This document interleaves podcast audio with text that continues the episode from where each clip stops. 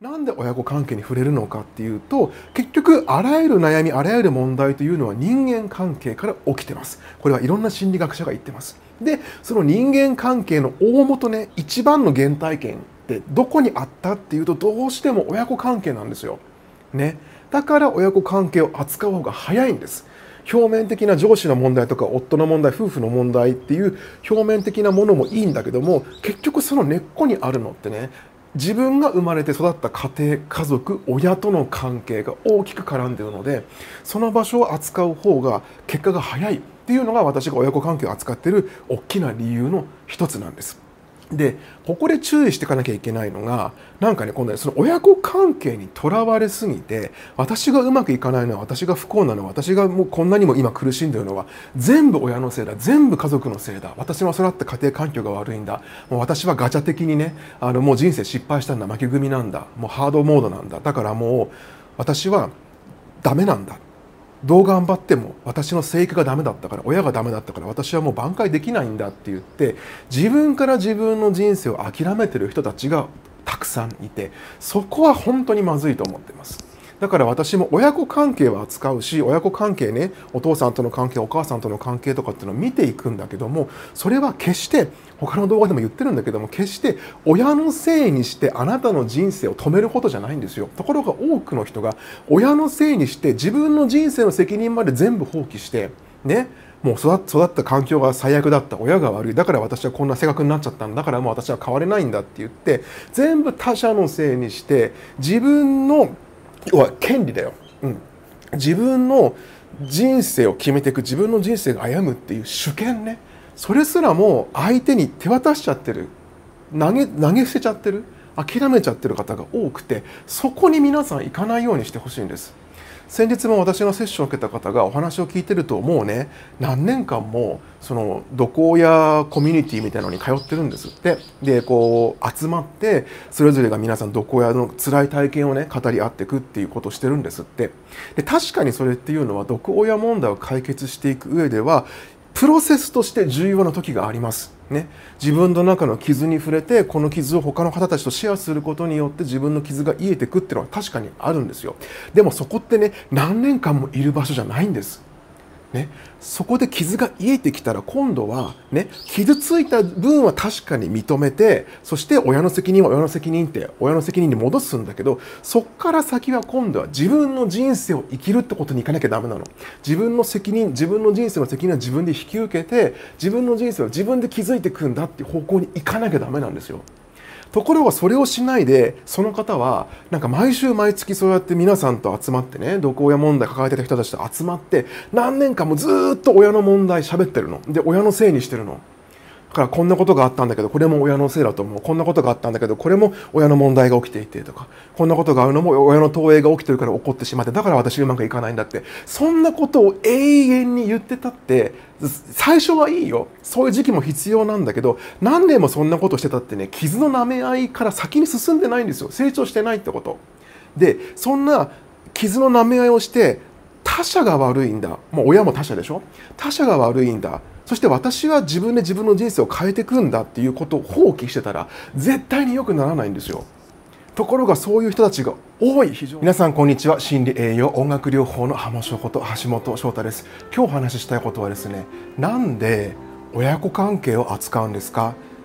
私の特に心理学の中でねこの YouTube の中でも親子関係の話がたくさん出てくるんですがなんで親子関係を扱うんですか？ってお話をしたいです。なんかね私のことを毒親カウンセラーみたいに思ってる人がいるみたいなんですが私は毒親カウンセラーではありません。一般的に臨床心理学とか教育心理学を勉強してきた、まあ、心理全般を学んできたものです。で毒親カウンセラーっていうこと自体がそもそも存在しなくてなんでかというと心理学っていうのをこうあらゆるジャンルから俯瞰的な視点からまずこう考えていかなきゃいけないことってたくさんあるんですよ。で心理学一つとっても犯罪心理学教育心理学発達心理学なんとか心理学ってこう臨床心理学もそうなんだけどいっぱいあるわけよね。で毒親カウンセラーとか毒親問題だけ扱うっていうのは本当にそのあらゆるジャンルの中の問題解決の中の方法の一つの部分だけを扱うことになるので視野が狭くなるし結局行き詰まるんですよ。だから私は毒親カウンセラーではないですし毒親だけのことを扱ってるわけではないんです。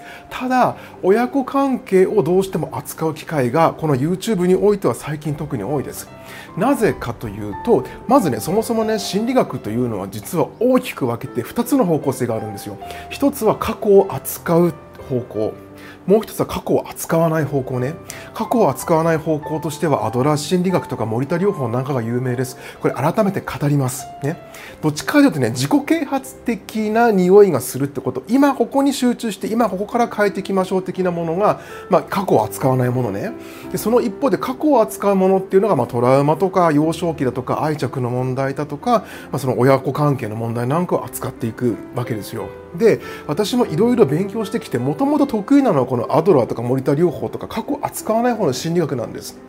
あのねトラウマの捉え方とか PTSD の捉え方ってね結構賛否両論一時期あって私はその過去を扱うとか親子関係とかトラウマを扱うってことが逆にねその親のせいにしたり過去のせいにしたりして逃げてるように感じられてあえて特に学生時代はね過去の問題親子関係の問題を扱わない心理学を勉強してきたんですね。ところがこう自分のいろんな経験を通してここまでに来てやはり親子関係扱うのすごく大事だなって思ってるんです。なんでかっていうとここからは今日の本題ね。なんでかっていうと私たちの悩みっていうのはほとんどが人間関係の問題で生じます。これは実際アドラーも言ってるんだよね。アドラーもあらゆる心理的な問題悩みというのは人間関係において起こると。でそこは皆さんも納得できると思うんです。ところがアドラーはですねそのあらゆる人間関係から悩みは起こるんだけども過去のせいにしたりね生育のせいにしたり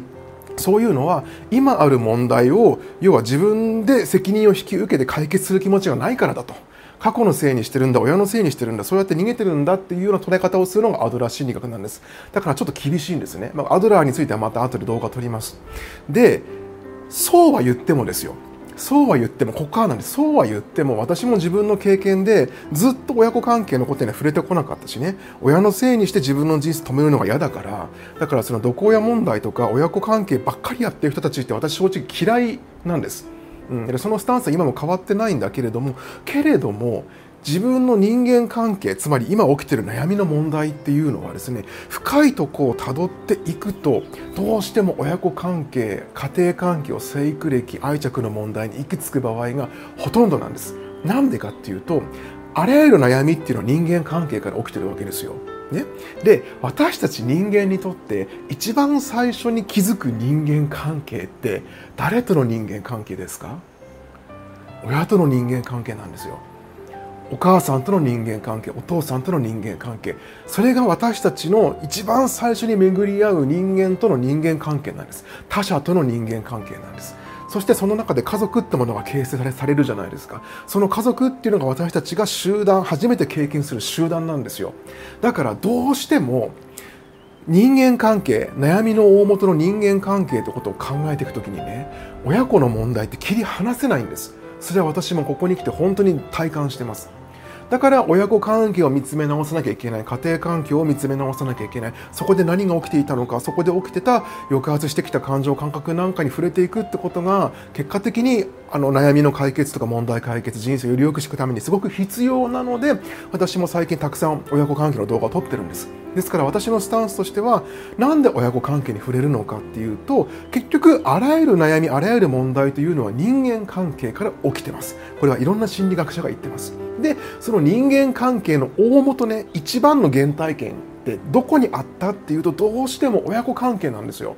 ね、だから親子関係を扱う方が早いんです。表面的な上司の問題とか夫の問題夫婦の問題っていう表面的なものもいいんだけども結局その根っこにあるのってね自分が生まれて育った家庭家族親との関係が大きく絡んでるのでその場所を扱う方が結果が早いっていうのが私が親子関係を扱っている大きな理由の一つなんです。でここで注意していかなきゃいけないのがなんかね今度ねその親子関係にとらわれすぎて私がうまくいかないのは私が不幸なのは私がもうこんなにも今苦しんでるのは全部親のせいだ全部家族のせいだ私は育った家庭環境が悪いんだ先にねあのもう人生失敗したんだ負け組なんだもうハードモードなんだだからもう私はダメなんだどう頑張っても私の生育がダメだったから親がダメだったから私はもう挽回できないんだって言って自分から自分の人生を諦めてる人たちがたくさんいてそこは本当にまずいと思ってます。だから私も親子関係は扱うし親子関係ねお父さんとの関係お母さんとの関係とかっていうのを見ていくんだけどもそれは決して他の動画でも言ってるんだけども決して親のせいにしてあなたの人生を止めることじゃないんですよ。ところが多くの人が親のせいにして自分の人生の責任まで全部放棄してねもう育った環境が最悪だった親が悪い。だから私はこんな性格になっちゃったんだからもう私は変われないんだって言って全部他者のせいにして自分の要は権利だよ、うん、自分の人生を決めていく自分の人生が歩むっていう主権ね。それすらも相手に手渡しちゃってる。投げ投げ捨てちゃってる。諦めちゃってる方が多くてそこに皆さん行かないようにしてほしいんです。先日も私のセッションを受けた方がお話を聞いてるともうね。何年間もその毒親コミュニティみたいなのに通ってるんです。ってでこう集まってそれぞれが皆さん毒親の辛い体験をね語り合っていくっていうことをしてるんですって。で確かにそれっていうのは毒親問題を解決していく上ではプロセスとして重要な時があります。ね、自分の中の傷に触れてこの傷を他の方たちとシェアすることによって自分の傷が癒えていくっていうのは確かにあるんですよ。でもそこってね何年間もいる場所じゃないんです。ね、そこで傷が癒えてきたら今度は、ね、傷ついた分は確かに認めてそして親の責任は親の責任って親の責任に戻すんだけどそっから先は今度は自分の人生を生きるってことにいかなきゃダメなの。自分の責任自分の人生の責任は自分で引き受けて自分の人生を自分で築いていくんだっていう方向に行かなきゃダメなんですよ。ところがそれをしないでその方はなんか毎週毎月そうやって皆さんと集まってね毒親問題抱えてた人たちと集まって何年間もずっと親の問題喋ってるの。で親のせいにしてるの。からこんなことがあったんだけどこれも親のせいだと思う。こんなことがあったんだけどこれも親の問題が起きていてとかこんなことがあるのも親の投影が起きてるから起こってしまってだから私うまくいかないんだって。そんなことを永遠に言ってたって最初はいいよ。そういう時期も必要なんだけど何年もそんなことしてたってね傷の舐め合いから先に進んでないんですよ。成長してないってこと。でそんな傷の舐め合いをして他者が悪いんだ。もう親も他者でしょ？他者が悪いんだ。そして私は自分で自分の人生を変えていくんだっていうことを放棄してたら絶対に良くならないんですよ。ところがそういう人たちが多い非常に。この YouTube を見に来てる方たちもそういう方が多い。私一言も親のせいにしろとか親が悪いんだよとかね。だからあなたの人生はこれから良くならないよとか一言も言ってないんですよ。ところが多くの方がそのプロセスも大事なの分かるんだけども親が悪いんだ親のせいなんだって場所で止まっちゃってるのそれをしちゃうってことは言い方を変えるとあなたからあなたからね自分の人生を放棄してるってことなんですよ。未だにあなたは親から自立しないで全部親のせいにしてるってことは自分の人生を自分で何とかしていこうってことをもう諦めてるし手放してるし言い方を変えると未だに親の支配下にいるってことなの。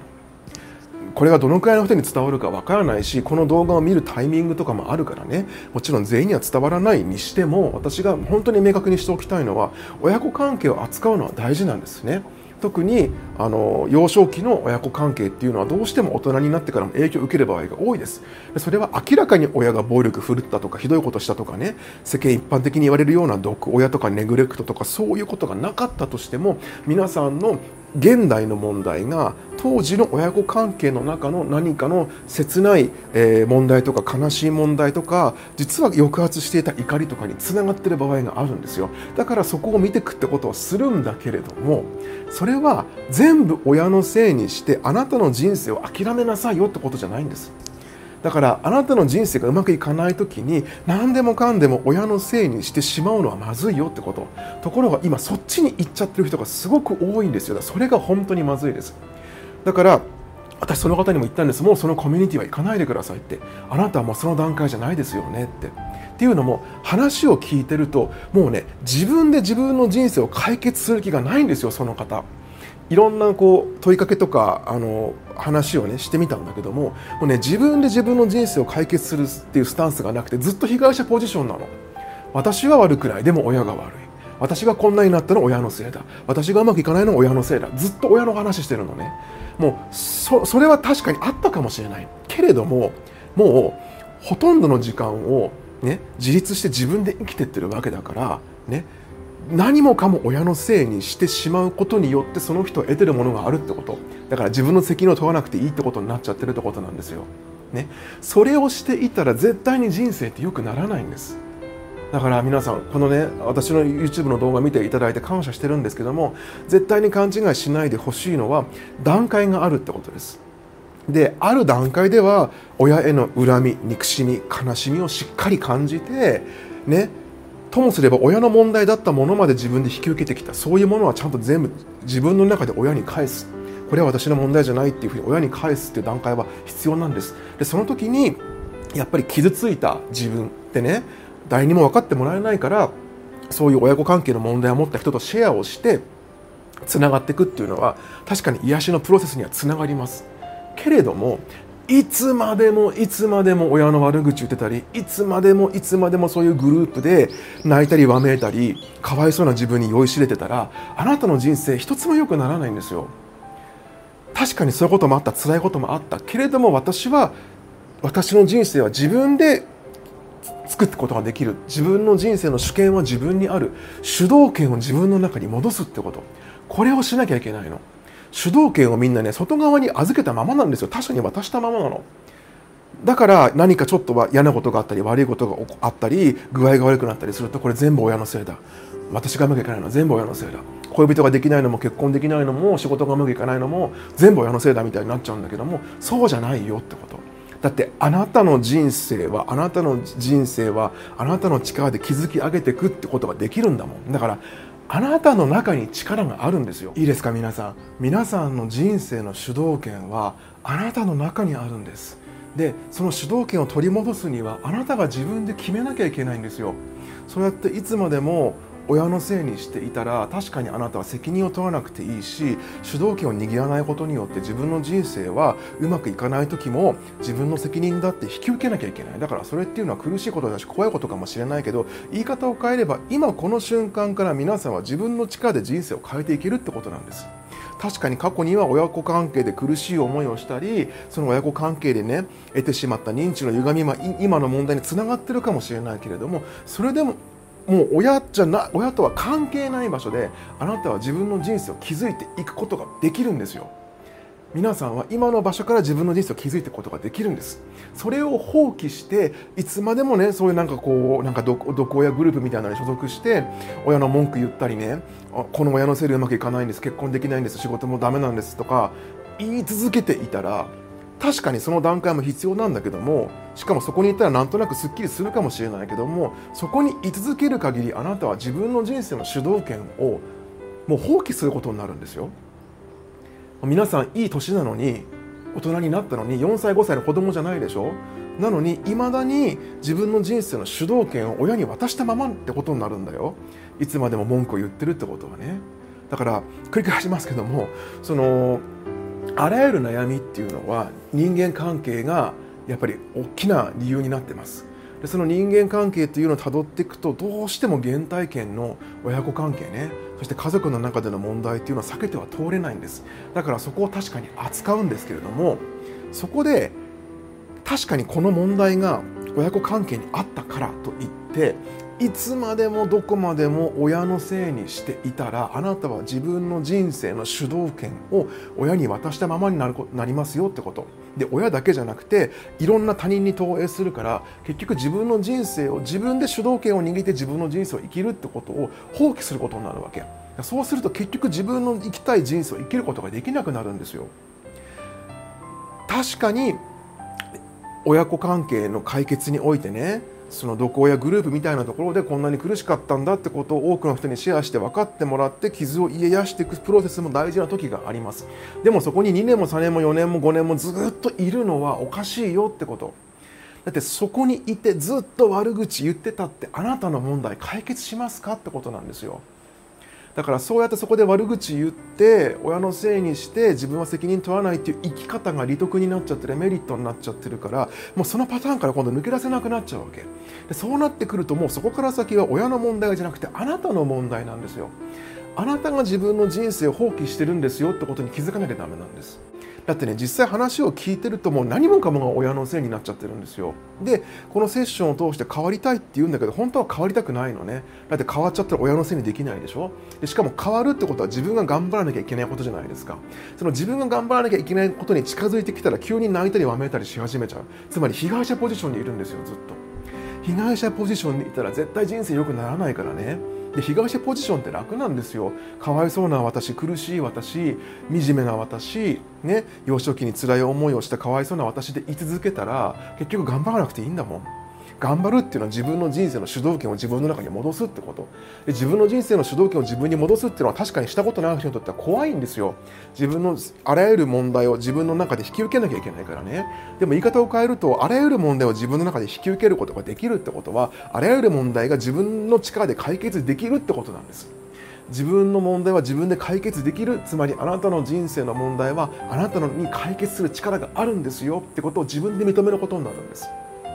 それを放棄して他人のせいにして他者のせいにして親のせいにしてるその場所にずっといたら良くならないんですよ。だから YouTube 見てくださってる方に本当に伝えたいんですけども私の動画ね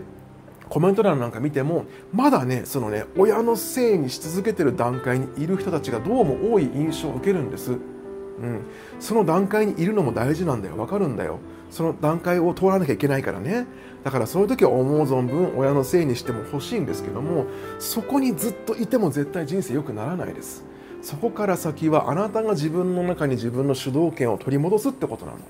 でそれをするかしないかはあなた次第なんです。別に私がお願いすることではないから。あなたはどうしたいんですかってこと。だから結局あのやっぱりそうやってこうどこやコミュニティみたいな場所でずっと親の悪口言い続けるとこに戻っちゃう人もいるんですよ。でもそれはその人の人生であってその人が選択したことだから私がとやかく言うことではないんです。でもあなたはどうしたいんですかってこと。そして自分の人生を本当の意味で良くしていくためにはね親から独立してその悲しい人間関係ね認知の歪みなんかを手放して自分の人生をより良くしていくためにはね自分の中に主導権を取り戻すってこと。うん、だから自分の人生の責任を自分で背負うんだっていう覚悟、ね、そこに行かないと変わっていかないんです。そのね主導権を取り戻すとか覚悟ってなんか怖いことのように聞こえるかもしれないけどそこに行った方が楽なんですよ。なんでかっていうとそれは私には力があるんだっていう宣言だから。私には力がある。私には解決ができる。私はもう十分大人で自分の人生は自分の力で変えていけるっていう宣言になるんですよ。これすごい大事なんだよな。ちょっとでも伝わればいいなというふうに思っております。ね、あの何度も繰り返すことになっちゃうんだけども私が親子関係のねを問題を扱ってるというのはあらゆる心の問題とか人生の問題っていうのは人間関係から起こります。でその人間関係の原体験っていうのは常に親であり家族なんだよねだからあの親とか家族を扱うわけであって私別にそのどこや専門カウンセラーではないんですよそこは皆さん誤解しないでくださいそしてあの親子関係の問題を扱うんだけどもそこにずっとべったりじゃないの。なんで親子関係の問題を扱うかっていうとそこを解決して手放して自分の人生は自分で変えていけるんだっていう自分の中に力を取り戻すことが大事なわけ。ね、自分の人生は自分の力で変えていける私には力があるっていう宣言私には力があるんだっていう感覚それをもとに生きていけるようになるためにいろんなお話をしてるんです、はい、これがね皆さんに伝えればいいなと思っておりますえー、よろしかったらね、こんなお話をまたしてきますので、チャンネル登録、それからいいねボタンね、よろしくお願いします。あとね、このお話いいなと思ったらお友達なんかにも紹介してもらえたら嬉しいです。あとはね、やっぱりね、何回か聞いてもらうといいと思います。あの潜在意識とか脳っていうのは聞きたくない言葉を無意識にシャットアウトしちゃうのでねぜひね何回も聞いてみてくださいあとは私のあのお話なんですけども関係なさそうな動画でもねぜひ見てみてください。全部つながってるんでね気づきにつながると思います、えー、本日はこの辺にしたいと思います。橋本翔太でした。